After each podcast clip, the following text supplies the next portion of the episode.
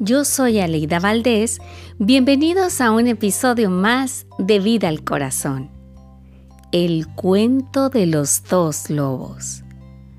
Un viejo indio trataba de dejarle a su pequeño nieto una enseñanza que le durara para toda la vida y que marcara su camino. Una noche se sentó bajo el cielo estrellado y lo invitó a sentarse junto a él. Le platicó anécdotas de su historia que trascendieron y lo convirtieron en el viejo sabio que todos lo consideraban. Le anticipó que le contaría algo que lo marcaría para siempre. Y esta fue la conversación que tuvieron y seguramente el pequeño nunca olvidó. Sabes, en nuestro interior todos tenemos dos lobos. Constantemente ambos tienen una lucha imparable. Una pelea tan terrible que no a todas las personas le es fácil lidiar. ¿Dos lobos? ¿Cómo es eso, abuelo? Con ingenuidad y asombro preguntó el pequeño niño. Sí, todos en nuestro interior tenemos dos lobos totalmente distintos. Uno es malo, porque representa todos los malos sentimientos que pueden existir en un ser humano.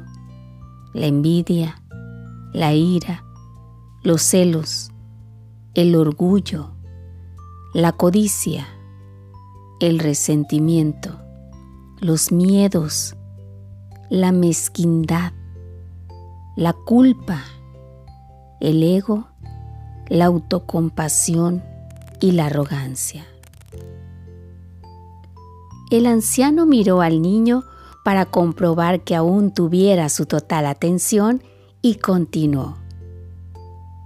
Pero el otro representa todo lo bueno, el amor, la alegría, la esperanza, la generosidad, la paz, la fe, la bondad y la verdad.